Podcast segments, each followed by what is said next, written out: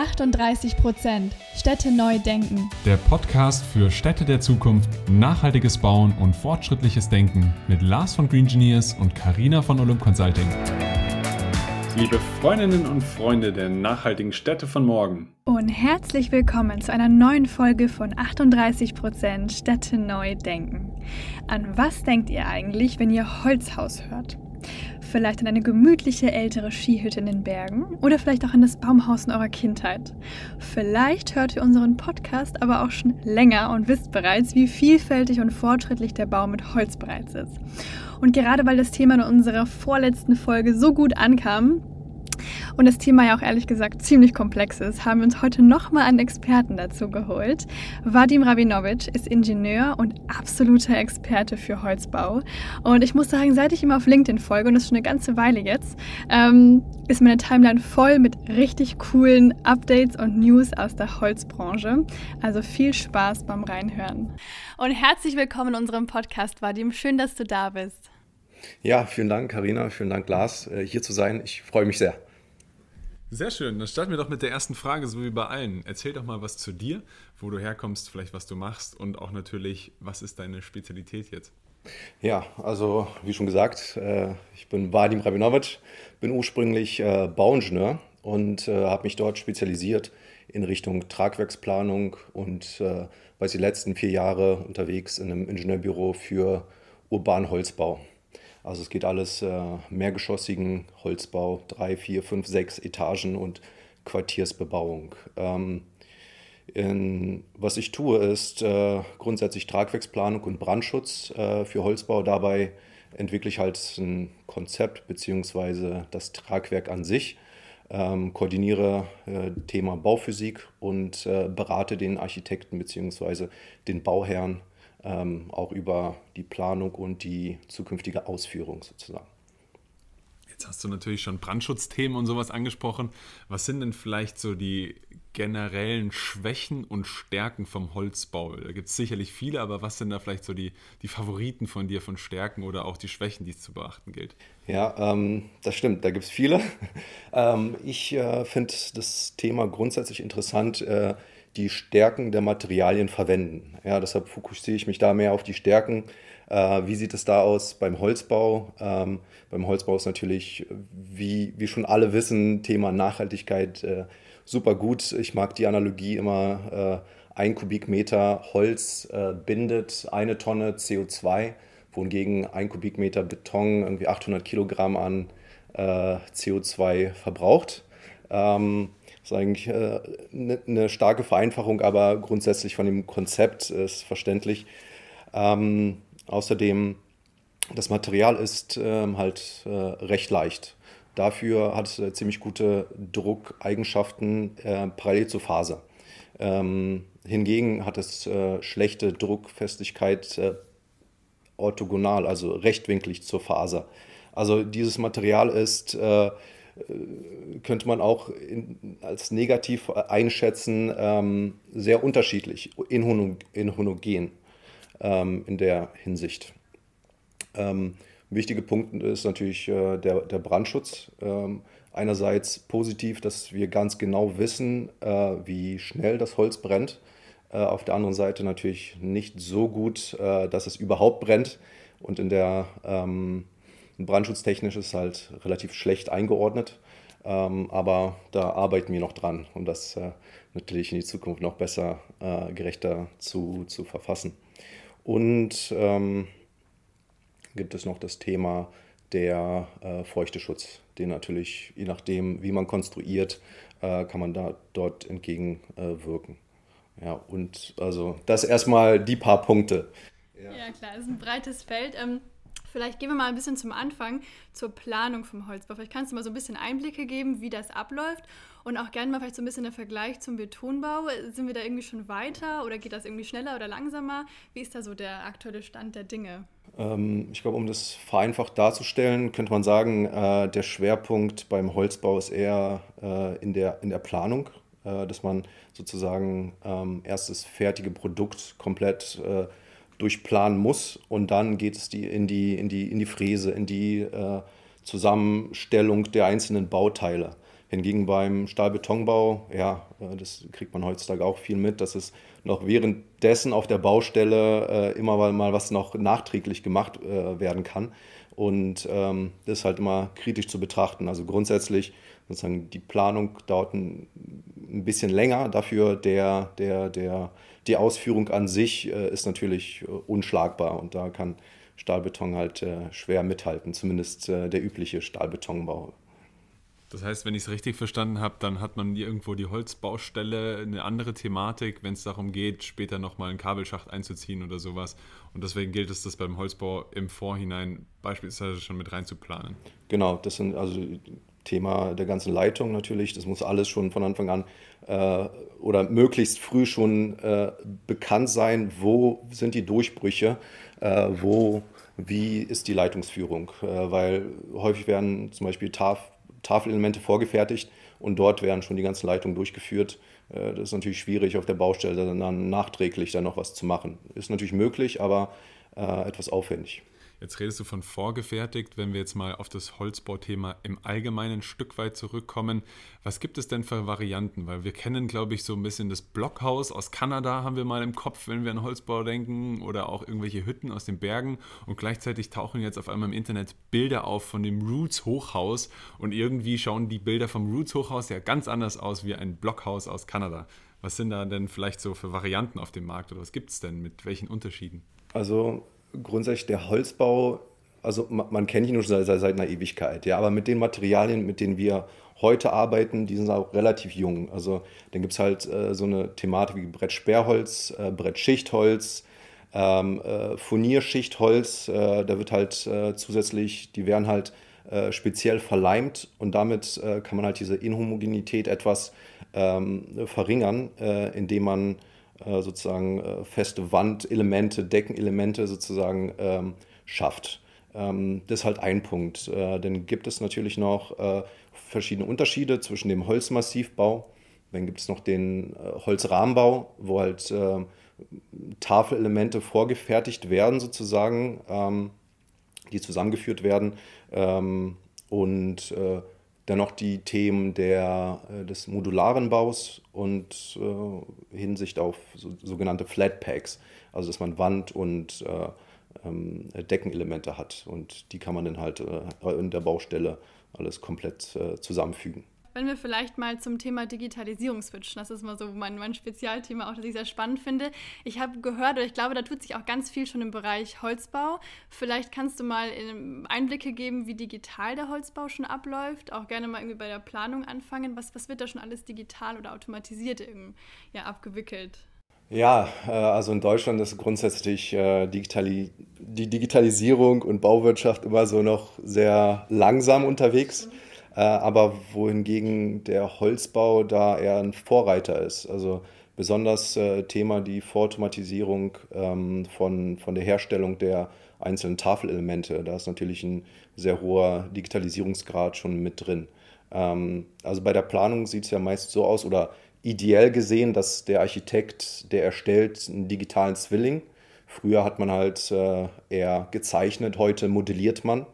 Ähm, und mit diesen digitalen Zwillingen äh, arbeitet man halt äh, den Prozess, dass die einzelnen Fachplaner sich dann entsprechend äh, ihren Zwilling erstellen und im Idealfall wieder zurückspeisen, sodass man zum Schluss im Prozess ähm, während der Bewirtschaftung natürlich darauf zurückgreifen kann. Also Thema Facility Management, wenn mal ein Fenster kaputt geht, dass man das mal austauschen kann und also das, natürlich, das sind die, großen Stärken bei, bei, dem, bei dem digitalen Zwilling. Jetzt redest du von dem Digitalen. Jetzt hat es sich auch schon so angehört, dass mehrere an einem Modell arbeiten oder eben hier an einer Modellierung. Spielt denn BIM bei euch schon eine Rolle oder inwiefern hat vielleicht in deinem Alltag BIM schon mal eine Rolle gespielt? Ähm, also jetzt bei meinen Projekten ist es durchmischt. Also ich sehe, dass äh, viele Bauherren da noch ein bisschen, bisschen vorsichtig sind und, und möchten keine, keine zusätzlichen Kosten produzieren. Äh, und denen ist es häufig egal. Ähm, letztens hatte ich auch einen Bauherrn, der fand es sehr gut ähm, und möchte, dass, dass wir das, das Projekt möglichst sozusagen äh, digital ausführen in, in BIM, äh, das Plan. Äh, die Realität, also besonders äh, beim, beim Holzbau sieht halt so aus, äh, zum Beispiel Ingenieurbüros, da ist es meist wirtschaftlicher, die alten Art und Weisen sozusagen beizubehalten, weil die haben ihre Excel-Tabellen, die haben ihre Module und Programme, mit denen man ganz gut machen kann, aber jetzt extra in dieses ganze Thema reinzuarbeiten und diese ganze Schnittstellenthematik zu verstehen, äh, das ist immer noch eine große Herausforderung und ähm, da braucht man halt viel Expertise und auch das, dieses, dieses Engagement, das, das äh, machen zu wollen. Das heißt, der größte Nachteil wahrscheinlich, den ich auch jetzt vom BIM erkenne, ist einfach nur, dass es ein großer Wandel ist, hier umzuziehen ein Stück weit auf diese Lösung. Was siehst du denn aber vielleicht als große Chance an BIM? Also ich als Planer, als ich mit dem Thema äh, konfrontiert wurde, dachte ich mir, wie toll ist das denn? Ja, also was halt ab und zu passiert, sind halt Änderungen, die relativ spät in dem Planungsprozess geschehen. Ja, dann, dann muss man halt viel, viel, äh, viel wiederholt, wiederholte Arbeit sozusagen reinstecken, um, äh, um, um das in der Planung umzusetzen. Ähm, bei dem Thema, wenn ich jetzt dieses digitale Modell habe, ähm, dieses Analysemodell zum Beispiel, äh, dann, dann kann ich da mit einigen Klicks äh, relativ einfach irgendwas ändern und äh, kriege da sofort in, der, in meiner Dokumentation sozusagen, wird das, wird das ausgespuckt. Ähm, und äh, früher war das halt sehr aufwendig, deshalb hat man extra nochmal äh, die ganze Dokumente neu erstellen müssen und ähm, äh, gegebenenfalls ja doppelte Arbeit äh, rein zu investieren. Und wenn sich dann äh, Änderungen häufen, dann, dann sind die Mitarbeiter, also die Bearbeiter natürlich nicht so happy, äh, immer das Gleiche immer wiederum äh, berechnen zu müssen. Ja. Ja klar, ist eine riesen Arbeitserleichterung. Ich meine, es, werden ja gerade viele Prozesse, viele Veränderungen angestoßen. Wir haben jetzt schon einige genannt. Wenn wir jetzt generell mal so ein bisschen in die Zukunft vom Holzbau schauen, ähm, vielleicht kannst du mal noch mal so ein paar Punkte eingehen. Was, was, siehst du da? Also wir haben jetzt mal modulares ähm, Bauen im Bereich Holz äh, angesprochen. Klar, die generelle Digitalisierung und Automatisierung, vielleicht auch ähm, Hybridgebäude. Also wie glaubst du, entwickelt sich Holzbau, wenn wir jetzt auch mal ein bisschen weitergehen? Also im Bausektor haben wir mehr als den Holzbau letztendlich. Ich glaube, das wird, äh, also meine Meinung, so wie, wie, wie ich das spüre, äh, dass dieser, dieser alte Betonbau, der, der wird immer weniger werden und äh, halt innovative Baumethoden immer mehr an, an Zustimmung auch bekommen, beziehungsweise äh, aufgrund der, der Forschung, der Regulierung auch äh, immer mehr in den Vordergrund rücken. Äh, da hätten wir zum Beispiel den den Betondruck. Das ist auch natürlich ein Thema. Aber zum Holzbau zurückzukommen, ich denke, da ist eine Menge Potenzial, äh, besonders wenn es äh, Richtung Nachhaltigkeit auch geht. Und dann kommen wir auch noch zu dem Thema äh, Cradle to Cradle und, und Recycling und Wiederverwendung von Materialien. Äh, kann, kann man da natürlich auch noch äh, viel anstellen. Und äh, ich denke auch im Holzbau, äh, aufgrund von, von äh, einer weiteren Digitalisierung, ähm, ist das auch so ein Schwerpunkt. Ähm, zusätzlich zu dem Thema äh, modulares Bauen. Ähm, ich glaube, das wird auch einer Vorreiter sein, äh, unter anderem, wie man auch günstigen Wohnraum schaffen kann oder günstige, günstige Offices, äh, so eine Geschichten. Und ähm, Hybrid-Themen auch, dass, dass man entsprechend die, die Stärken der einzelnen Materialien verwendet. Ähm, alles unter dem Gesichtspunkt der einer hohen ähm, automatisierten Vorfertigung. Was siehst du denn jetzt, haben wir über die Holzvarianten gesprochen oder Holzbauvarianten, aber was siehst du denn für Vorteile für ein Einfamilienhaus im Gegensatz zu einem Mehrfamilienhaus oder auch ein Bürogebäude? Wo siehst du da die Chancen oder auch ein Hochhaus? Was machen da die einzelnen Varianten mit der Holzbauweise? Jetzt hattest du auch gerade schon die Hybridbauweise angesprochen. Gibt es da irgendwo Regulatorien oder meinst du, dass das eine mehr das eine bekommt und das andere mehr die andere Variante? Das oder so. Also ähm, ich denke, ähm, über die, also grundsätzlich, man sieht ja im städtischen Bereich, dass, dass es wird einfach unheimlich viel massiv gebaut. Ähm, also mit Stahlbeton. Ähm, jetzt über die letzten Jahrzehnte langsam ist das Thema äh, Holzmassivbau, also mit Brettsperrholz zu arbeiten, ähm, kommt immer mehr in den Vordergrund. Deshalb wird auch, äh, das ist halt die Technologie, die, die man super verwenden kann, um halt in der Stadt auch größer zu, zu werden, sozusagen, vereinfacht dargestellt. Ähm, jede, ich glaube, jedes Gebäude ähm, hat seine, seine spezielle Herstellungsweise. Also Einfamilienhäuser, ähm, die kann man natürlich äh, ganz, ganz, ganz oldschool, sage ich mal, mit, Zimmermanns, äh, mit Zimmermännern herstellen. Ähm, das ist natürlich den, den Kunden überlassen.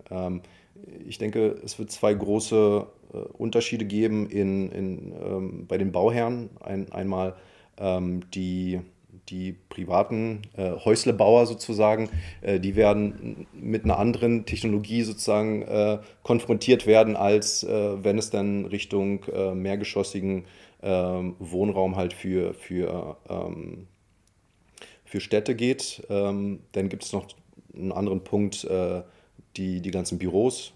Die, werden, die, die haben andere Anforderungen. Also grundsätzlich diese Anforderung der Immobilie hat natürlich auch Auswirkungen auf, wie gebaut wird. Ja.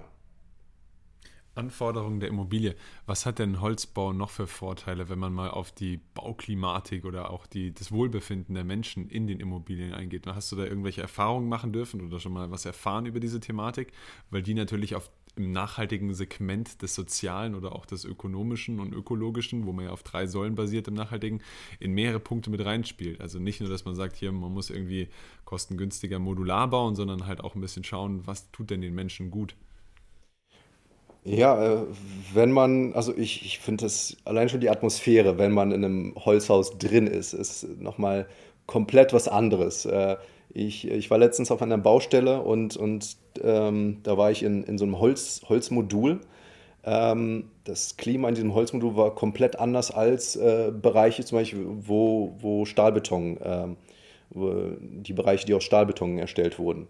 Und ähm, ich glaube, das hat grundsätzlich so eine, so eine unterbewusste auch Wirkung auf, auf, den, auf den Bewohner, äh, auf, auf den Nutzer und ähm, dass das ja, uns glücklicher macht, vielleicht gesünder. Also rhetorische Fragen jetzt in dem Sinne. Ja. Gibt es einen Fokus, worauf du dich in den nächsten Jahren ähm, widmen willst? Also was du irgendwie spannend findest, wo du vielleicht nochmal mehr Energie reinstecken willst im Holzbaubereich? Ähm, wie können wir nachhaltigen, günstigen Wohnraum schaffen?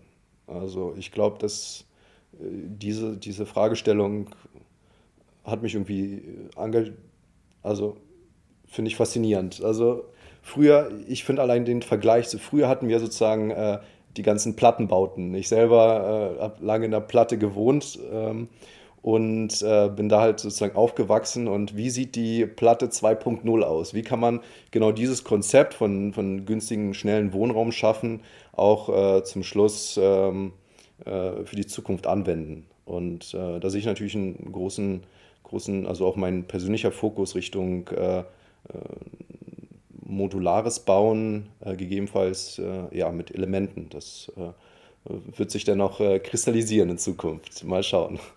Ja, das ist auf jeden Fall eine ganz schöne und wichtige Fragestellung, der du dich widmen willst. Und ähm, wir sind auch schon tatsächlich am Ende von unserem Podcast angekommen. Und da stellen wir immer allen Gästen äh, eine ganz spannende Frage. Und zwar bei dem, stell dir mal vor, du läufst von 10 bis 15 Jahren durch die Stadt. Ähm, beschreib mal, was du siehst. Wie sieht die Stadt von morgen, ja, in, in 10 bis 15 Jahren, ähm, wie sieht die aus? Also was ich gerne hätte, wie sie aussehen würde. Ja. Das wäre viel grüner als heute. Ja, viel mehr, mehr, mehr Platz auch für, für, für die Menschen, die in der Stadt leben. Ähm, ich meine, zu, zu Corona-Zeiten im, im Sommer, da war es unangenehm draußen. Also es war, es war heiß, stickig und, und besonders halt äh, dieses ganze Grüne, irgendwie Bäume, große Plätze, äh, Freiraum, wenige Autos natürlich, mehr Fahrrad, äh, mehr Fahrräder überall. Ähm, das würde mich natürlich sehr freuen und äh, so kann ich mir eine, eine, eine gute Vor Zukunft vorstellen, auch unter anderem mit mehr Hol Holzhäusern natürlich, ja. Mit der Platte 2.0. Äh, gerne Platte 2.0, ja, gefällt mir. Super, eine sehr schöne Stadt, in der würden wir auch gerne leben wollen. Vielen Dank für deine Zeit und für die spannenden Antworten und ja, bis bald. Ich danke, tschüss.